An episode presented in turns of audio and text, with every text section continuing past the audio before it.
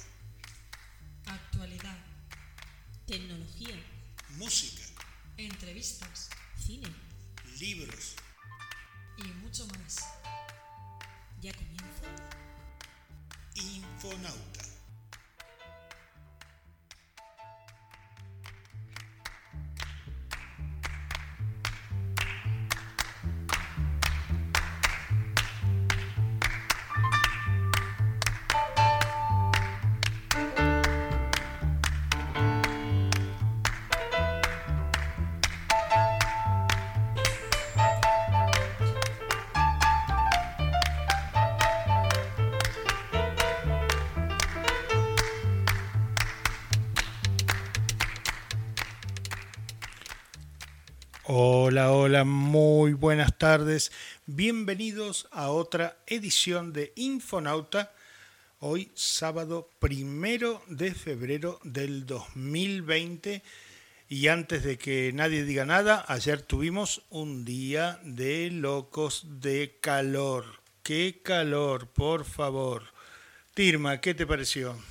Tú que lo disfrutas tanto. Yo la verdad es que no soporto el calor y soy una firme defensora del aire acondicionado para todo, para dormir. Hay gente que no, yo no soporto, digo, yo no puedo, no puedo soportar el, el calor. Hay gente que lo lleva muy bien, me da mucha envidia, pero para el que lo quiera. El calor para el que lo quiera. Yo lo quiero, yo lo quiero. Vale, pues para ti, para ti. Yo lo quiero y la verdad que bueno, eh, la verdad que sí que viernes y jueves fue, fue jornada eh, súper, súper calor. De hecho iba por la calle caminando y el móvil me, me avisó un mensaje en plan, el móvil está sobrecalentado. O sea, simplemente lo estaba mirando caminando por la calle. Sí. 10 minutos que estaba que me moría, pues ahí dije, ahí fui consciente del calor. 43 que grados. hacía ¿eh? brutal, Estaba- brutal. estaba a mí ya bravito. tanto ya no. Bueno, unos no. graditos menos me viene mejor. Por favor. Sí, pero bueno, ya estamos. Hoy tenemos tormenta Sí. y la que nos viene, que bueno, como, como bien saben otros oyentes y no se lo decimos, Melbourne, que es la, la ciudad de los cuatro climas en un día o en una semana, Mm. ya el lunes otra vez invierno. 17 16 grados. 16 grados, así que de 43 a 16 en, en dos días. Es decir, como debe ser. Bien, Melbourne. Sí, siempre. Sí, esto es un- una ciudad un poquito loca con respecto al tiempo. ¿Qué actualidad tenemos de lo que ha Pues pasado? vamos de más a menos, de mayor importancia, no menor importancia, ojo, pero a ver, ahora el, el virus que está afectando a nivel mundial, el llamado coronavirus, que bueno, todos sabemos que empezó en un mercado de Wuhan, en China, y eh, ahora los casos, hay 29 casos más confirmados en Francia, Estados Unidos, Japón y aquí en Australia. De hecho, aquí en, en Estado de Victoria tenemos uno, un caso, Sí. y luego en Queensland eh, los otros tres. Así que, eh, bueno, eh, pues esto, pues intentar controlarlo. mm, las principales líneas aéreas han, han suspendido los vuelos a China. Y, y bueno, oficialmente los muertos son 170 y lo- 8.000 los contagiados. Pero bueno, como os comentaba antes, esto es mm, lo supuestamente oficial, ya que China, pues no es que sea muy transparente que digamos, nunca lo ha sido y pues ahora no tendría por qué serlo tampoco. Y además, la que están liando con el hospital este que están montando, eh, que bueno, expertos expertos a los que han preguntado, hecho entrevistas y tal, qué opinan sobre esto, es la magnitud es mucho mayor de lo que China de que lo que el gobierno de China dice en este momento, que es. Así que bueno, se duda un poco de las cifras oficiales. Y nada, bueno, el 20 de enero, es decir, la semana pasada, la Organización Mundial de la Salud dijo que, que en China se conocían 278 casos. La mayoría en la provincia de Hubei, donde se encuentra Wuhan, que es el mercado este que hemos dicho. Que está Así clausurado que- el mercado. Claro, exactamente. Y bueno, y estas son las, las cifras que se conocen, como hemos dicho, entre comillas, oficialmente. ¿no? Porque, bueno, ahí luego habría que, habría que ver cuál es la situación. Bueno, luego, eh, segunda noticia muy, muy triste del año. Dudo que alguna persona en el, en el mundo se haya, no se haya enterado de la muerte de Kobe Bryant eh, en un accidente aéreo. De Kobe Bryant, su hija de 13 años, Gigi. Y luego eh, iban siete personas más en el helicóptero. Resulta que parece ser que fue por... eh, no, es oficial todavía, no se sabe realmente el motivo de la colisión. Lo que sí se sabe es que fue por la mañana, primera hora del domingo, y que, y que murieron en total nueve personas. Kobe Bryant, su hija de 13, a- de 13 años, y parece ser que dos niños más y padres de más Y- y- piloto y, en fin. sí. Y pues eso, pues ya como os comentaba antes, Donald Trump, eh, bueno, eh, cantantes, futbolistas, mm, gente del deporte, el mundo del deporte, en fin. Todo el mundo, eh, la verdad que, que este, este hombre era un icono del baloncesto y, y una leyenda. Sí. Porque la Sí, verdad sí, sí, que... fue uno, uno de los grandes, grandes del, del básquetbol mundial, sí. Sí, sí, sí, sí. Impresionante. Impresionante también. eh, ha salido esta mañana, o sea, es, esta mañana eh, una noticia con el dinero que le deja en, en herencia para, para, que, para que veáis la magnitud de lo que este hombre consiguió en vida, porque realmente su origen era humilde y todo lo que ha conseguido es brutal. Me parece que eran 500 millones de dólares lo que dejaba en herencia a su mujer Vanessa y al a sus tres hijas. Y la más pequeñita, un bebé de siete meses. Una pena, la verdad. Pero bueno, pues Y la muerte de su hija. sí, pues es lo que digo, que qué pena por la muerte de Kobe Bryant porque murió con tan solo 40, y- ha muerto con tan solo 41 años, pero es que hay han muerto niños. Entonces, Sí, Ya. sí, a ver, y una pena porque la verdad, eh, lo que han comentado de la niña es la única hija que, que quería seguir con el legado de su Sí, padre y que tenía como sí. una especie de don, ¿no? Heredado, o no sé, una especie de pasión, amor por Mm. el baloncesto que no tiene el resto de los hijos. Ya, ya veremos la bebé de siete meses igual. Pero bueno, pues una noticia, la verdad, muy, muy triste y que ya te digo, ha- vamos, ha llegado, ha afectado a prácticamente todo el mundo, todos los sectores, deporte, eh, cantantes y en fin. Y luego pues tenemos una noticia un poco... Esta no es... La verdad es que las tres no son muy buenas, pero bueno, esta ¿Se lleva la palma? se lleva la palma, sí. Y es que el presidente de Turquía, muy majo él, pretende aprobar una ley denominada Cásate con tu violador, en la que permite a los hombres que han violado o han abusado sexualmente de menores, pues para evitar la pena, la cárcel y eso, pues... de menores. Sí, sí, de menores. Que abusan sexualmente de menores, casarse con sus víctimas y así ahorrarse e ir a la cárcel. Todo muy coherente, como se puede apreciar. Y nada, pues obviamente las mujeres han salido a, a protestar a las calles y todo. Y nada, pues les apoyamos desde aquí, les mandamos nuestro apoyo y nada, o sea, indignante. eh, espero que esto no, no se lleve a cabo. Digamos que es una idea, no es que lo vaya a llevar a cabo, pero parece ser que lo han intentado más de una vez. ¿Pero es una Llevar propuesta a de cabo, sí, una sí, es una, protesta, una propuesta, perdón. Es una propuesta, eh, pero que no es la primera vez que se, que se intenta llevar a cabo. En, otras en otras ocasiones, pero no, no, ha, no ha cuajado la cosa. Claro. Vale, entonces. A ver, a ver si la lucha de las mujeres y no sé, eh, hace que esto, que esto no se lleve a cabo. Matrimonio reparador. ¿Qué te parece? Matrimonio ¿Reparador para quién? Reparador. Sí. Es que es que es, es que es Y lo que pasa es que esto es lo que llama la atención, pero Que me enfada. te, te das una idea que si, si propone leyes como estas, el gobierno de este hombre es, es, es- es más peligroso que un mono con una navaja Sí, en la porque- mano, ¿no? Sí, Es- sí, sí, Porque No, es no, mal es- llamado, mal llamado conservador. Yo entiendo los gobiernos conservadores por otra cosa. Erdogan, retrógrado, vamos. Esto es otra cosa. Eso es otra cosa. O sea que me parece tremendo. de Pues para que veáis, la verdad es que no, no, no tenemos ninguna otra noticia así que se diga positiva.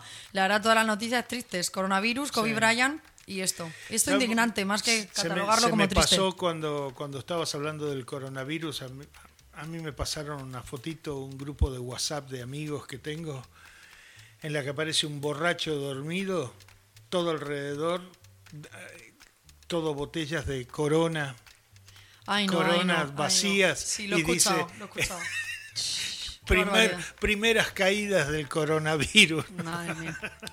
No, no, pero es que real, no sé si habéis escuchado la noticia, que real que decían que si coronavirus venía de la cerveza Corona y no sé qué, y no sé cómo yo, vamos a ver. Eh, en fin, en fin, la gente, la gente no lee. Por favor, leed.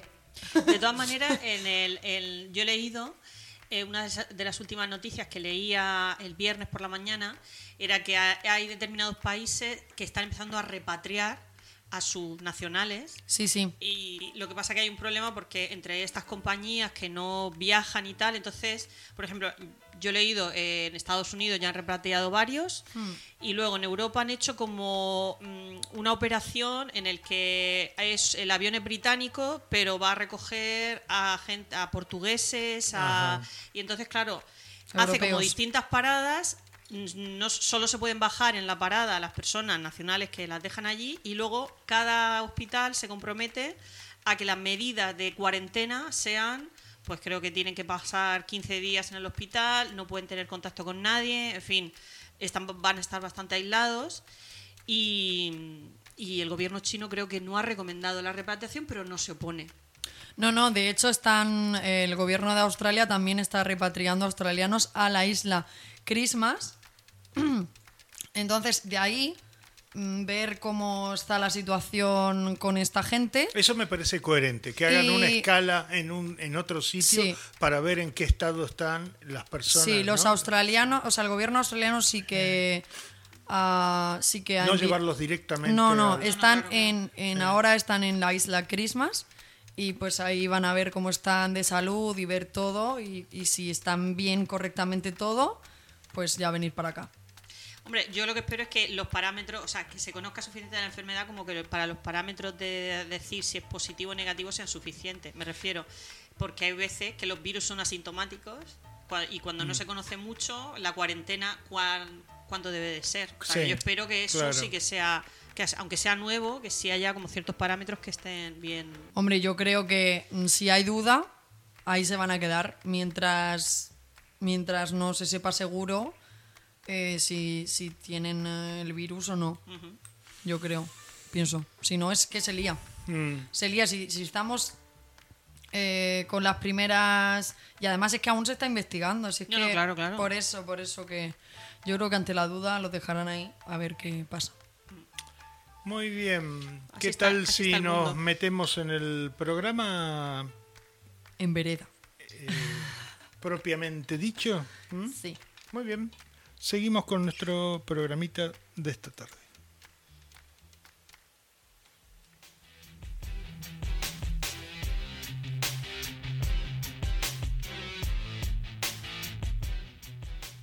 Y recordar seguirnos en nuestras redes sociales. En Facebook, arroba Infonauta Digital. En Instagram, Infonauta Digital. En Twitter, arroba Infonauta en red. Y en nuestra página web, www.co. ¡Os esperamos!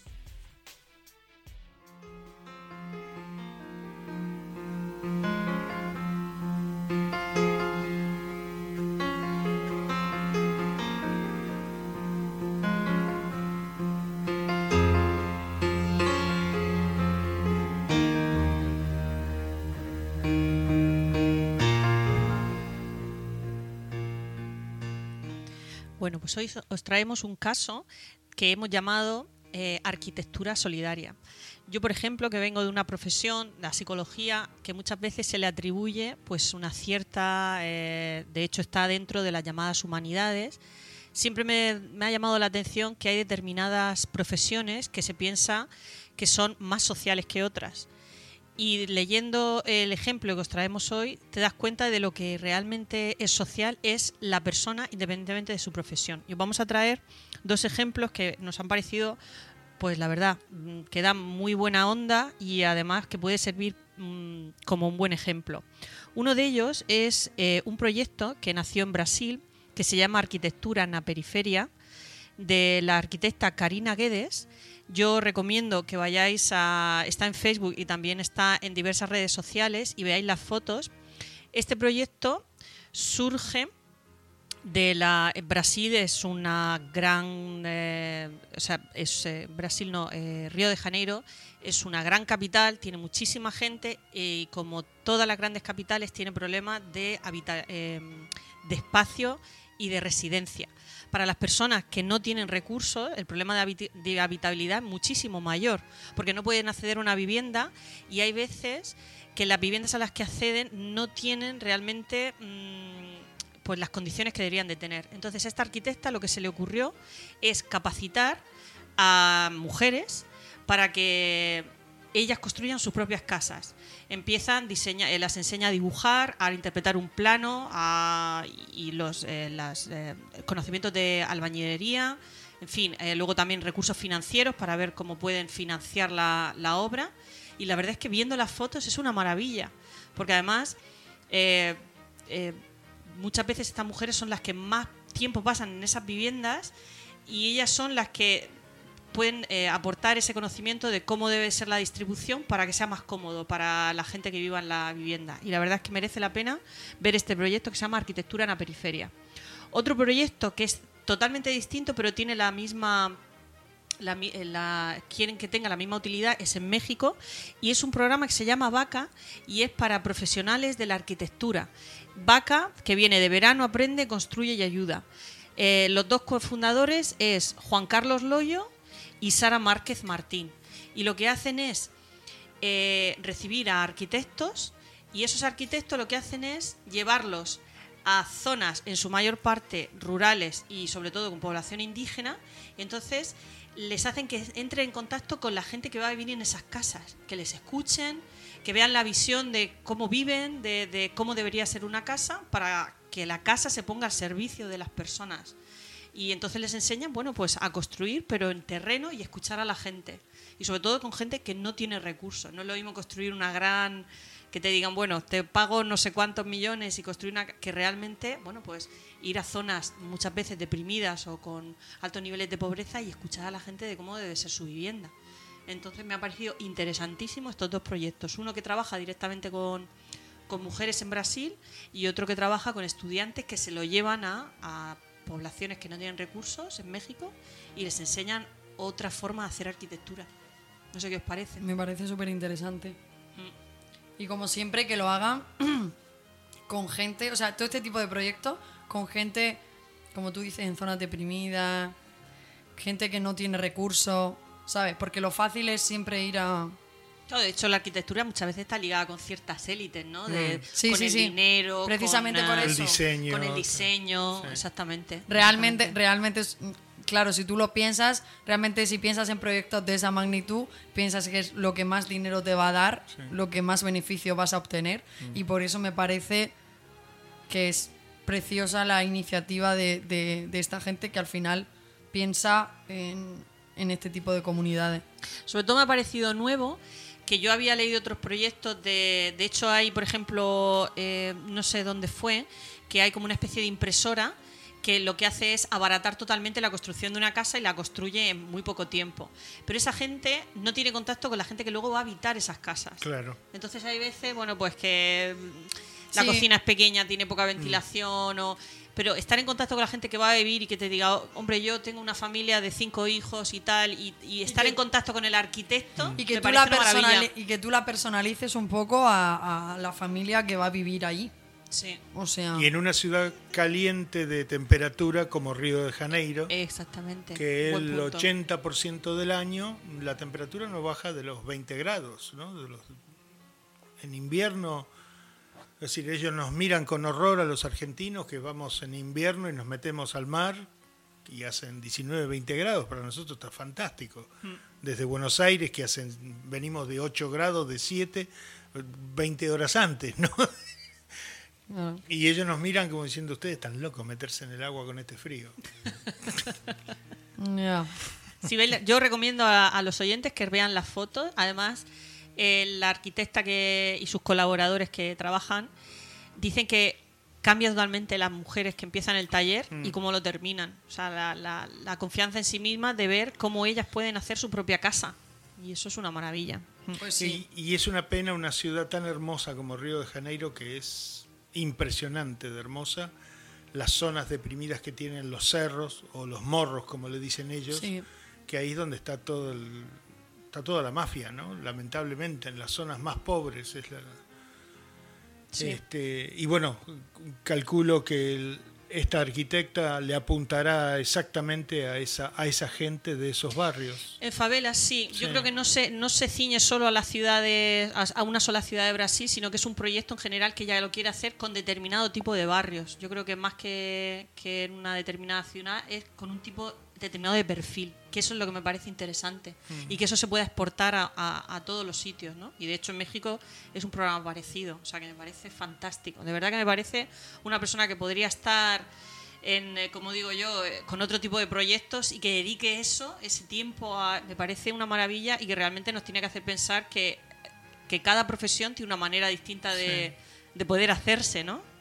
O sea que qué bonito. Mm. Pues sí, me parece increíble. Y creo que además todas las profesiones pueden ayudar a este tipo de comunidades, cada una desde su Mm. Sí, punto. desde su conocimiento. Y, y me parece una iniciativa increíble. Es que yo amo todo este tipo de, y verdad. países o sea, y países ricos donde ves un contraste tan tan bestial no porque por ejemplo San Pablo es la ciudad con más mayor cantidad de, de agencias de Ferrari del mundo y sin embargo yo fui a un congreso hace ya muchos años pero fui a un congreso y el conserje del hotel no me dejó salir del hotel me dijo no caminando a dónde va no me hizo tomar un taxi me hizo ir a un mall, le dijo al taxista, me lo espera, que salga y cuando sale me lo trae de nuevo aquí al hotel. Madre mía. ya es. Una ciudad, o sea, un, un país tan rico. Exacto. Es que es tan rico. Los Qué más pena. ricos en recursos luego son los...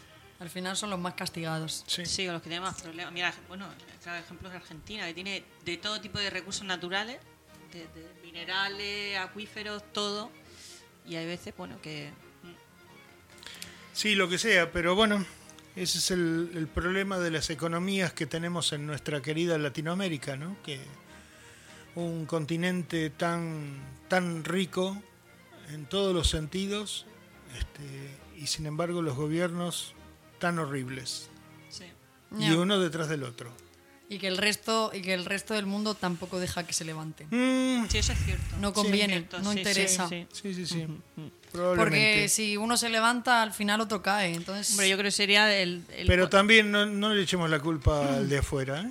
Tanto al de afuera. ya, ya, pero que ahí es un, un- un mix, Sí, una sí, mezcla sí, sí. ahí. de- Hay un porcentaje, pero, pero la culpa la culpa es nuestra.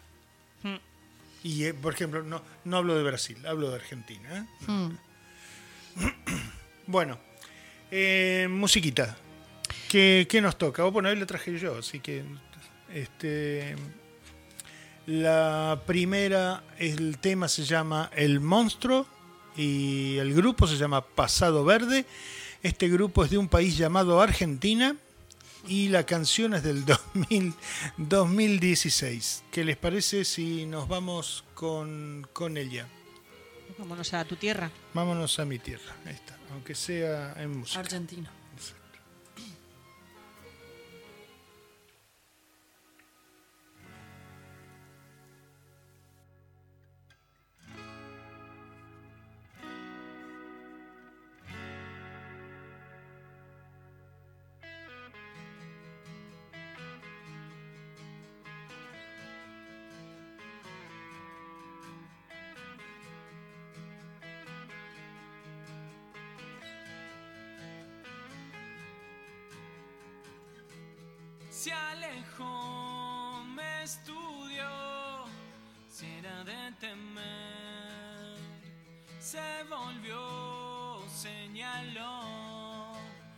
Me aconsejó de volver por donde entramos esa vez, no pisar su jardín, estando cerca de él.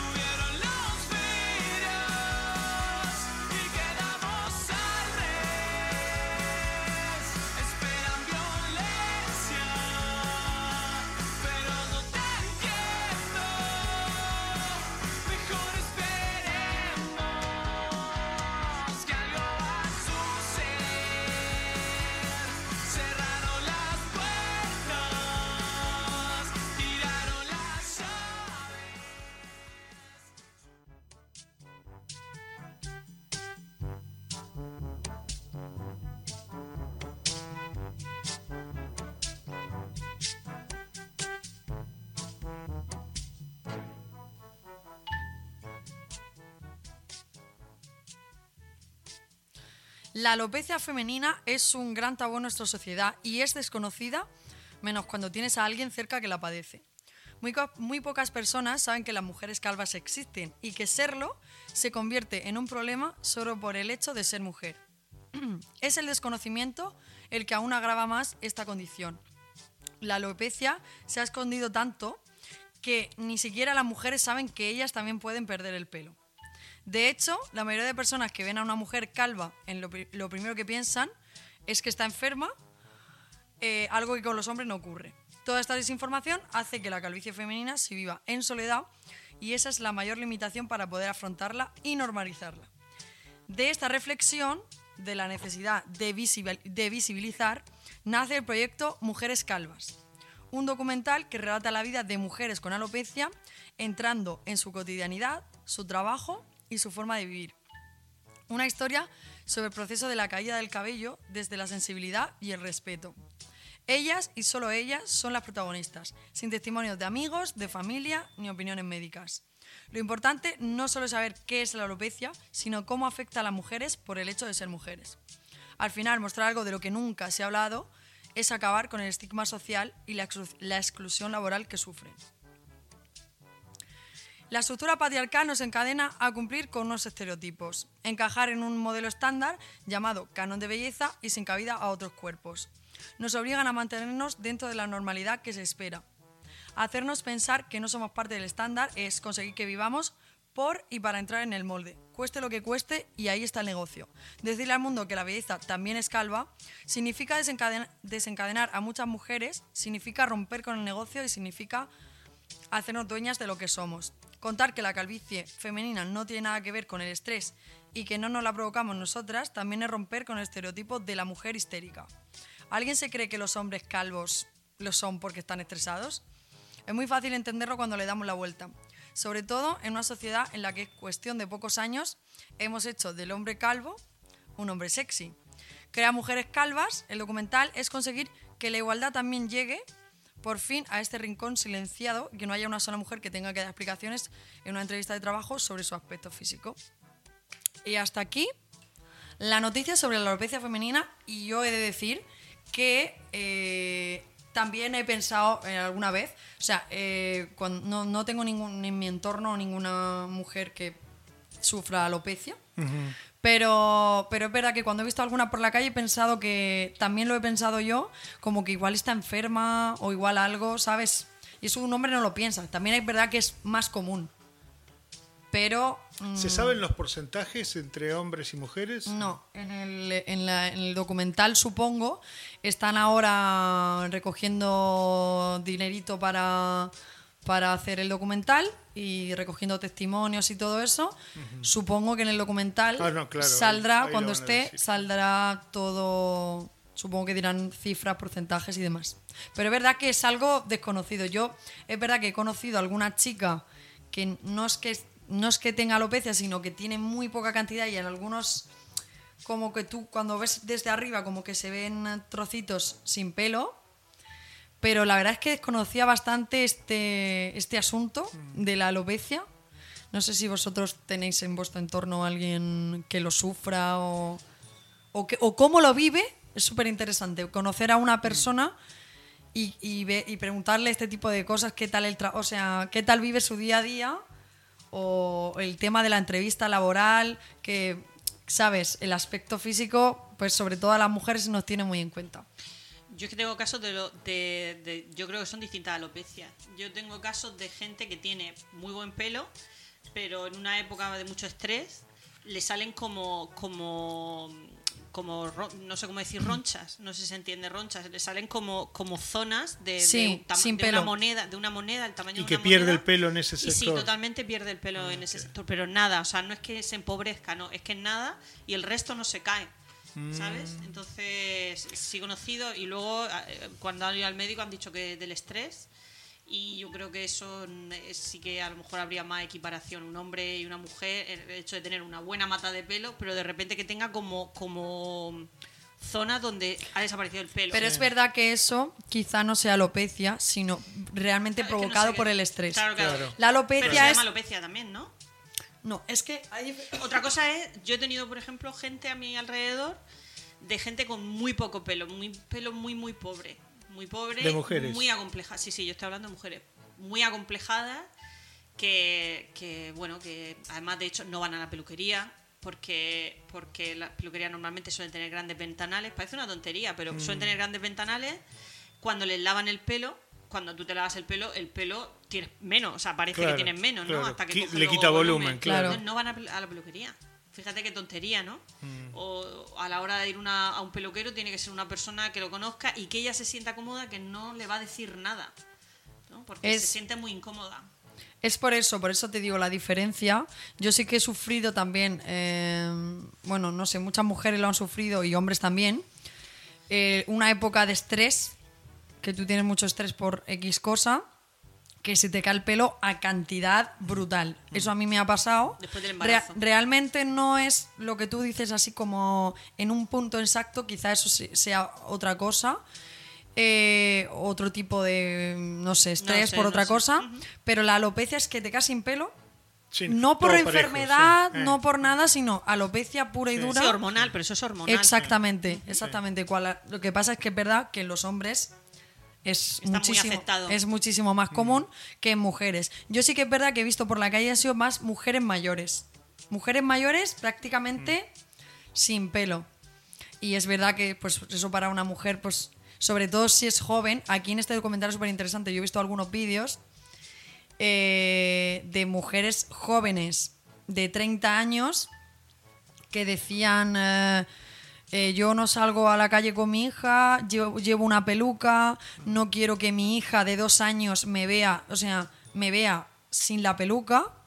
Y en plan, pues obviamente la niña me persigue por la casa porque pues, es- está, está conmigo y no quiero, me escondo cuando me tengo que quitar la peluca, no quiero que me vea mi marido, no quiero que me vea mi hija, es como súper duro, ¿no? Bueno, y No dicen sé. que lo de los hombres está mucho más aceptado y que el calvo es sexy, pero Hay gente que lo lleva muy mal. No, no, hay no, sí, gente sí. que lo lleva terrible, ¿eh? Terriblemente terrible. mal. No, Está sí, muy sí, sí. acomplejada. Es que no es lo mismo perder el pelo cuando tienes 50, que yo conozco chicos que en el instituto perdieron el pelo. Sí, sí. Y lo pasaron fatal, Sí, fatal, sí, yo, fatal. yo de, yo de hecho tengo amigos que con 20 años, Sí. pues lo que hacen es Se- se rapan Claro. y si te queda mejor, mejor y si te queda peor, peor. claro. Al final la gente se te hace el ojo a ver la a esa persona rapada Claro. y ya está. Pero lo sufren, ¿eh? Hay Pero gente que sí, está muy no, acomplejada, muy traumatizada. Sí, sí, sí, sí. De hecho, en Europa hay una tendencia A a irse. irse a Turquía precisamente, aquí con nuestro colega este, muy majo, a hacerse la operación de... eh, Al implante, ¿no? Del implante de pelo. De hecho, yo tengo un amigo que, lo- que fue y, y, flipas, o sea, está genial. Está genial. Y Sí, es pero como, o sea, que en Europa... es- bravo, ¿eh?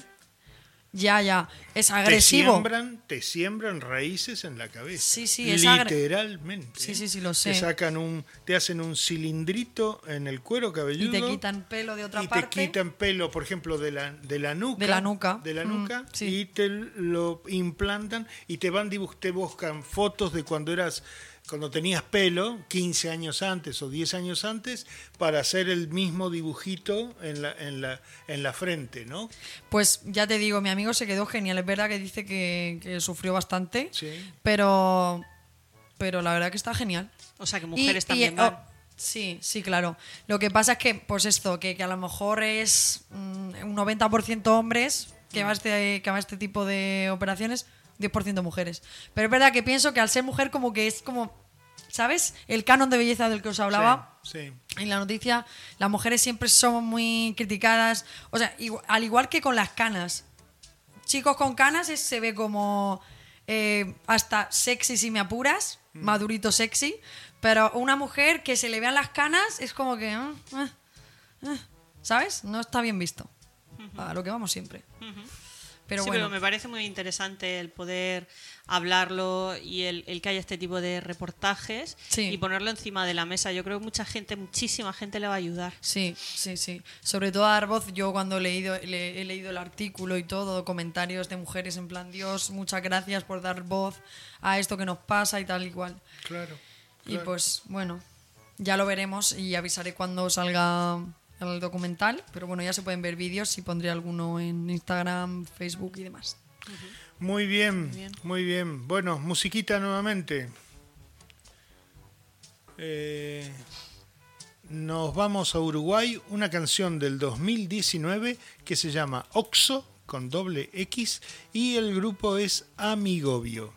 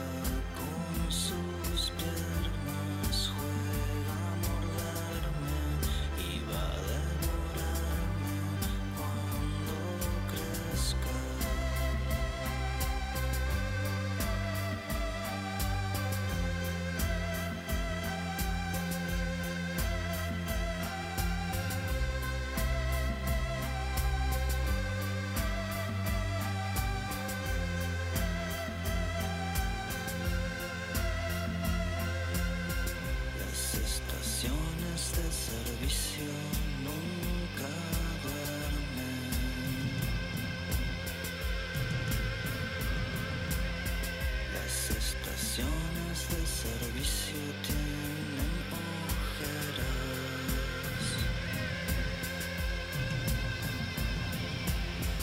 Las estaciones de servicio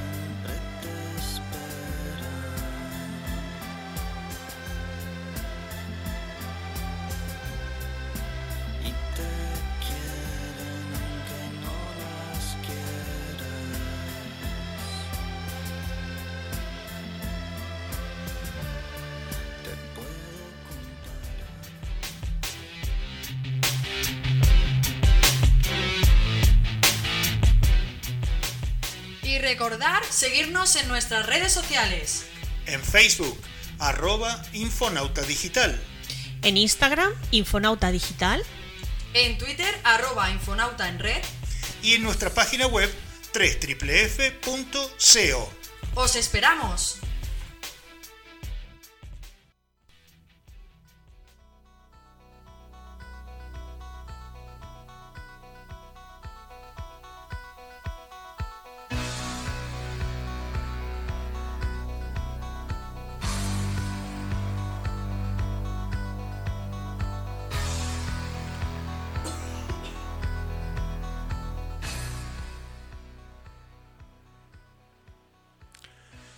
Y hoy te traigo el índice del año 2019 de la corrupción por países. Transparency International, TI, es una organización no gubernamental internacional fundada en 1993 y tiene su base en la ciudad de Berlín, en la Alemania, pero opera en más de 70 países. La organización promueve medidas contra crímenes corporativos y corrupción política en el ámbito internacional. Define la corrupción como el abuso del poder para beneficios privados que finalmente perjudica a todos y que depende de la integridad de las personas en una posición de autoridad. TI publica cada año el índice de percepción de la corrupción a nivel mundial. En las delegaciones de TI se cuenta con expertos locales que están en una posición ideal para determinar las prioridades y los enfoques más adecuados para combatir la corrupción en sus países. Visitan a las comunidades rurales para proporcionar asistencia legal gratuita para asesorar a sus gobiernos sobre la reforma política. TI tiene también un ideal absoluto y rotundo que no se considera afín a ningún partido y defiende totalmente su independencia política. La puntuación ideal es 100 y, este es el top 10 y aunque hay puestos repetidos en varias posiciones, es la evolución de los 5 años lo que lo posiciona en el puesto que realmente le corresponde. Esto es bueno explicarlo porque aparecen varios, en varios casos aparecen en el mismo puesto, en el primer puesto lo vamos a escuchar, pero el que aparece segundo es el que en la conjunción de los cinco años ha salido peor de los dos con, el mismo, con la misma puntuación. Ah, vale, vale. Entonces, Nueva Zelanda está en el primer lugar con 87 puntos y Dinamarca está también en el primer lugar con 87 puntos, pero en realidad es segundo. El tercer puesto es para Finlandia con 86 y después en el cuarto puesto hay tres. Está Suiza, está Singapur y está Suecia con 85 puntos, pero Singapur es quinto y Suecia está sexto.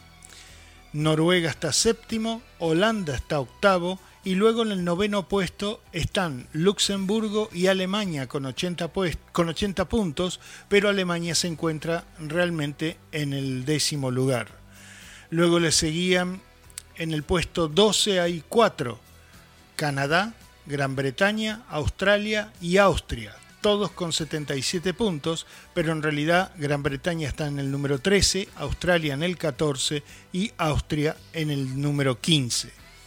De nuestros países con habla hispana, el primero en el puesto 21 es Uruguay con 71 puntos, pero en realidad está en el puesto 22. Le sigue Chile en el puesto 26 Luego en el número 30 se encuentra España, pero en realidad está en el puesto 33. De ahí salta al 44 Costa Rica y de ahí al 60 Cuba, pero en realidad está en el puesto 62. De ahí nos vamos hasta el puesto 66 de Argentina, que en realidad es el 69. Y luego saltamos al 93 de Ecuador, que en realidad es el 95. En el 96 está Colombia. En el 101 se encuentran Panamá y Perú, que en realidad están 103 y 105. Después nos vamos al 113 de Salvador, el 123 de Bolivia, el 130 de México, que en realidad es 135, eh, y en el 137 comparten República Dominicana y Paraguay, que en realidad son 138 y 139 respectivamente. De ahí se va a Honduras eh, y Guatemala en el 146, pero en realidad están 147 y 148. Y el último de nuestros países de habla hispana es Venezuela, que está en el número 173. Siendo el 180 el último puesto de la lista, este es para Somalia, con tan solo 9 puntos sobre 100 disponibles. Madre mía. Es decir, que la corrupción es prácticamente absoluta. Absol- prácticamente no. Absoluto. Y bueno, tiene, eh, sí, hay, hay un 91% sobre 100 de que todo lo que hagas está relacionado con, con la corrupción. La corrupción está metida, ¿no? En- pero también la pobre, la pobre Venezuela está ahí a un tiro de piedra de los últimos puestos. Y, y en el top 5 de allá abajo, los de siempre, ¿no? Afganistán, este, ¿Está, ¿Está relacionada la riqueza de un país, eh, la renta per cápita o el Producto Interior Bruto con la corrupción? o- Eso no lo nombran, lo que nombran es lo que, es lo que yo comentaba al principio, cómo hacen la, la, la búsqueda para que sea equitativa, ¿no? Este, y ellos tienen delegados en el país y, bueno, calculo que, que el- Pero sí debe de haber una relación porque los países primeros sí que son países ricos. ¿no? Y, Sí, y- los últimos, o sí. sea, que la corrupción al- al- al- a la larga y a la corta mata totalmente la Sí, riqueza, ¿no? sí. La, la- la estrangula. ¿Dónde está Estados Unidos? Estados Unidos estaba por la treintena. No, no lo puse. Este, porque si no eran muchísimos claro. números. Este, por eso puse el grupo en el que estaba Australia, para que tuviéramos una idea de dónde est- estaba y bueno y que había otros países interesantes para saber, ¿no? Como, como Canadá y Gran Bretaña y Austria. Este, como decimos siempre también es una diferencia entre país y ciudad, ¿no? Este, el- el ranking de las ciudades siempre es diferente. Pero bueno, eso lo que lo que dice Stirma es cierto, que el, eh, cuanto peor está el país, más alta es la corrupción, ¿no? Es Pero fíjate Uruguay, que está en un puesto 22. 22, estamos Sí. hablando de 180, o sea que Sí. es que realmente sí, sí, sí, sí. sí. Sí, Me bien. parece, me parece un... Y Chile también, ¿no? en Chile el 20 algo. 26. Sí, está en un y- buen puesto. Y después sí, yo creo que Chile dentro de, Uruguay, la de verdad. América Latina más o menos Mm. está como de los mejores Sí. posicionados Sí. con respecto a eso. Pero es interesante el, el que ya se pueda hacer este tipo de, de observaciones a nivel global, porque antes eran como, la, como compartimento de países y había como mucha diferencia y ahora una visión global lo que hace es... eh, eh, yo creo que hay que interconectar más. Eh, ojalá eso sirviera para que fueran vais- eh, vasos comunicantes, es decir, que los, Mm. los menos corruptos ayudasen a los más corruptos. Pero bueno, eh, que- Claro. que, está bien siempre una visión global para que incluso la gente del propio país, porque todos vamos buscando el nuestro. Entonces, bueno, Sí. hay veces que esa visión global hace que, que, que intentes subir puestos, ¿no? Y Sí. eso hace que, que se mejoren las cosas. Sí, sí, sí, es cierto, es Mm. cierto. Pero en, en, en el top 10 están más o menos, más o menos siempre los mismos, ¿eh? Sí, siempre los mismos, es verdad. Se- están un poquito, uno tercero, el otro segundo. Baja un punto, sube otro. Sí, sí, pero esos Ahí anda. 10 son más o menos siempre los mismos. ¿eh? Se mete Singapur solamente en, el, en este caso, en el tema de la corrupción, Mm. que está en cuarto, pero en realidad quinto. ¿no? Mm. Este, así que bueno, esta era, este era mi tema, me pareció interesante. Eh, me, me parece muy interesante, Sí. porque además es lo que digo que, que habría que ver de todos esos países que están en la veintena qué tipo de régimen es. Es decir, para que sea como una tendencia hacia dónde ir. O sea, si son democracias parlamentarias, si son culturas, si son, repúblicas, Claro, son exactamente. Creo que es como el un modelo- ideal hacia de- el modelo, ¿no? Convertirse en un modelo. Son todos de república, o sea, son todos democracias.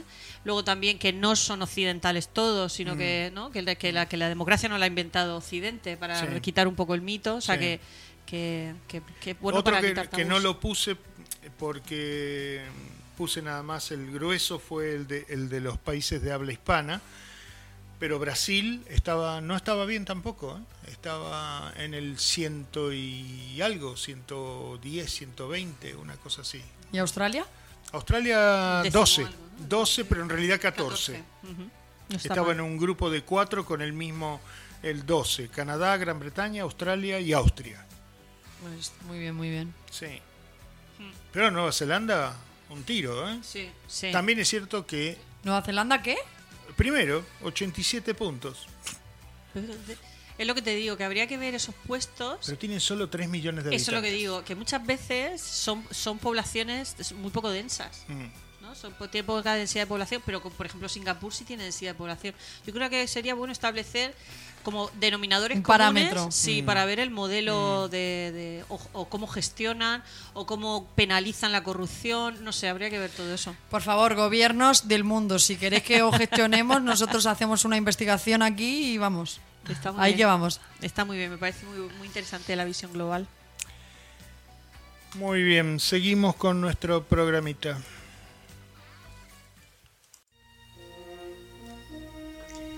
Espacio, la última frontera. Estos son los viajes de la nave Infonauta, en una misión continua, explorando extraños nuevos mundos, buscando nueva vida y civilizaciones, yendo donde nadie ha llegado antes cada semana.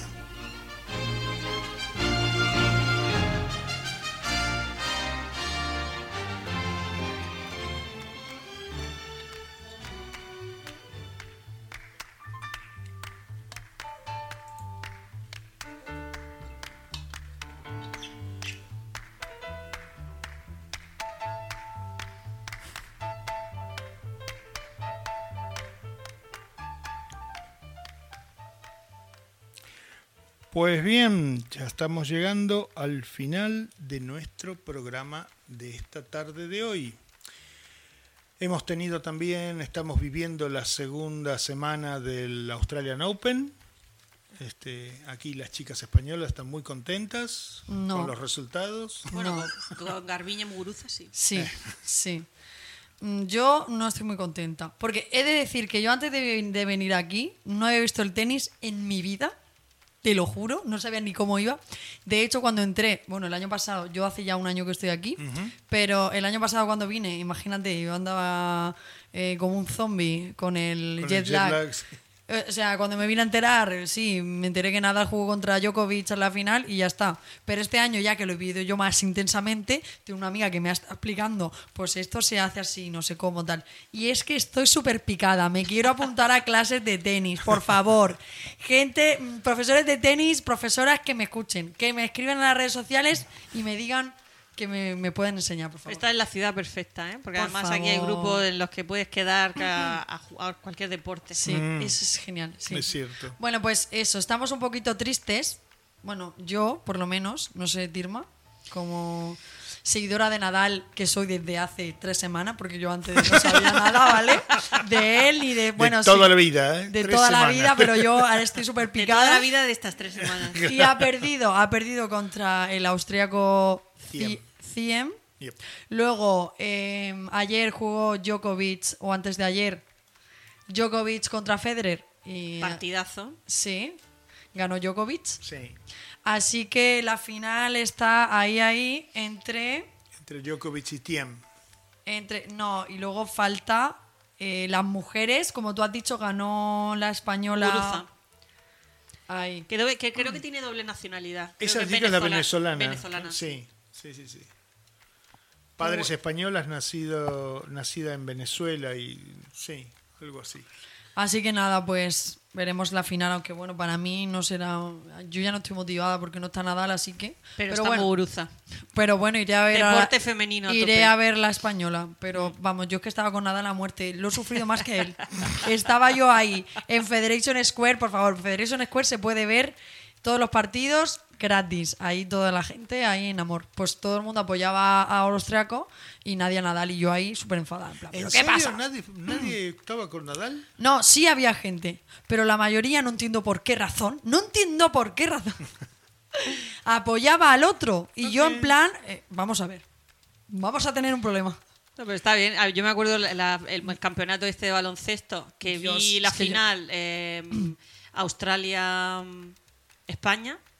Era todo el bar australianos y nosotros españoles, solo dos. Escúchame, Digo, vamos a salir de aquí. Ojo, Ha paleado, ojo. pero no, no, muy bien, No, muy no divertido, muy divertido. muy Ojo divertido. que a mí se me escuchaba más que a cualquiera que pueda chillar del otro, también te lo digo. Porque yo me, me ponía ahí a aplaudir ¡ah, no sé cómo! Así que nada. No, pero es muy divertido. Ahora eso. una cosa que yo sigo insistiendo desde mi ignorancia, porque yo de tenis sé más nada que poco, es que las nuevas generaciones son un fracaso absoluto. Y me refiero a los varones. ¿eh? Sí, sí, lo, sí, no, estaban diciendo. escúchame, De hecho, de, los fíjate, los cuatro, de los cuatro semifinalistas, tres, tres están son por encima, momias. sí, están por encima de los treinta y pico. Claro. No, el- el pero único el, chico austriaco, bueno, Ya, este, pero uno es, solo. este es una joven promesa que ha derrotado a mi Nadal. Ya, pero es verdad lo que dice Gustavo. ¿Y verdad. quién es el 1, 2 y 3 del mundo? Sí, Son estos Federer, tres. Federer Sí. y Djokovic. Y, Y, y Na- y Nadal Nadal. 1, Djokovic 2 y, y Federer 3. ya, ya. Federer con 38 años. Y los de 20 y pico, No, ninguno es que sube Federer, del, del Federer del estaba muy quinto castigado. Federer además- estaba muy castigado físicamente. Estaba, es que a ver, es que tiene 38 años. Sí, es sí. que no podemos. Ya, pero fíjate que ha llegado a la final y yo me acuerdo de ver cuando Nadal era un chaval que tendría y me acuerdo de, de los Grand Slam en los que entró y entonces despuntaban.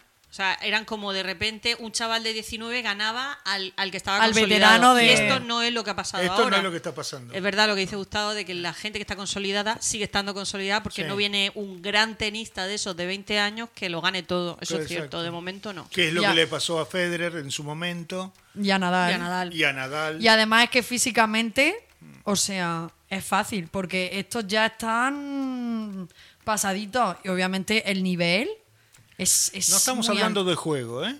Estamos hablando de juegos. Nadie dice que, que ellos tres. Claro, son todos buenos. No, son más que buenos. Son más que buenos. Pero, de- ¿y lo que viene por debajo? Nada. Cero. Es uno, uno solo de los cuatro. Sí, pero muy bueno. Sí, no, no, no. Yo no digo que sea malo. Y de hecho está número 5. Sí, sí, sí. Pero Un crack. es mi, es mi, Un- mi crítica. Una anécdota que pasó fue que estaba jugando Nadal contra el argentino. No sé si visteis el, el partido. Y Ah, le pegó pelotazo. un balonazo, un pelotazo a Eso- la cría que estaba en la. Eso no lo comentamos. En las- el, el- ah, lo La comentamos después. Claro. Sí, cuando yo os enseñé el vídeo. Ah, está con. Sí, sí, sí, sí. Le pegó un pelotazo a la recoge pelotas y Sí. entonces pararon el juego y fueron los dos a ver lo que le pasaba y la costumbre que tenemos es que le, le- pues le, le- le echó el brazo por encima a la niña, le quitó así la gorra, le pegó un beso en la mejilla. La niña así como súper reacia, en plan, a ver, ¿dónde vas? La, la niña quiso hacerle la cobra así para atrás, y, él, pero y él le cogió el cuello y le dijo, ven. Eh. pobrecita tal, sí, bueno, o sea, una anécdota. Sí, no. Pero es- bueno, además. Pero es fueron que- los dos, fueron las dos a ver Sí. qué es lo que estaba pasando. sí. Sí, pobrecita mía. Anita. Bueno, frase del día. Doña Tirma, usted la trajo. Pues es una de las frases que A ver si nos la explica también. Sí, este. Nadie se baña en el río dos veces porque todo cambia en el río y en el que se baña. Esto se le atribuye a Heráclito, que es un filósofo griego del año 540 al 480 a.C. No sé qué os parece. Siempre se ha dicho lo de nadie se baña dos veces en el mismo río, pero luego la segunda parte. A mí eso me queda súper oscuro. No, yo no lo termino de, de sacar. A eso. ver, eh, eh, explícanos, explícanos ahí bien. Yo es que, por ejemplo, lo he estudiado de otra manera de psicoanálisis, que es cuando pasa determinada cosa. eh, o yo lo voy a poner con una película, por ejemplo. No sé si habéis visto la película esta del ilusionista, que es una película que cuando tú ves el principio vas viendo todo un argumento y cuando llegas al final, el final reinterpreta el principio y lo ve de otra manera. Entonces, eso es un poco lo que pasa, que muchas veces las experiencias nunca, es, nunca son las mismas, sino que se van reinterpretando. Por eso dice que ni el río es el mismo, ni la persona que entrase una segunda vez sería la misma. O sea, que estamos como en una siempre mm, reinterpretación de las continuo cosas. aprendizaje y- Exactamente. Entonces, sí. este hombre se le atribuye siempre al filósofo que hablaba siempre del cambio como algo consustancial a, la, a, la- a todo. El cambio, el cambio, el cambio. Y, y me parecía muy interesante porque es verdad. Es cierto. Hay muy poco guardado de Heráclito porque es anterior a Platón. Sí. Y lo que es anterior a Platón hay mordiscos, nada más. Sí. De hecho, mucha información que da Platón, o sea, que sería su interpretación. De hecho, yo he Efectivamente, es leído de Heráclito. que se le atribuye, pero hay gente que dice que no era de él, pero Mm. bueno, eh, nos quedamos con eso, por poner uno- nos quedamos con la frase. Que es lo que realmente Efectivamente, que es lo que merece la pena.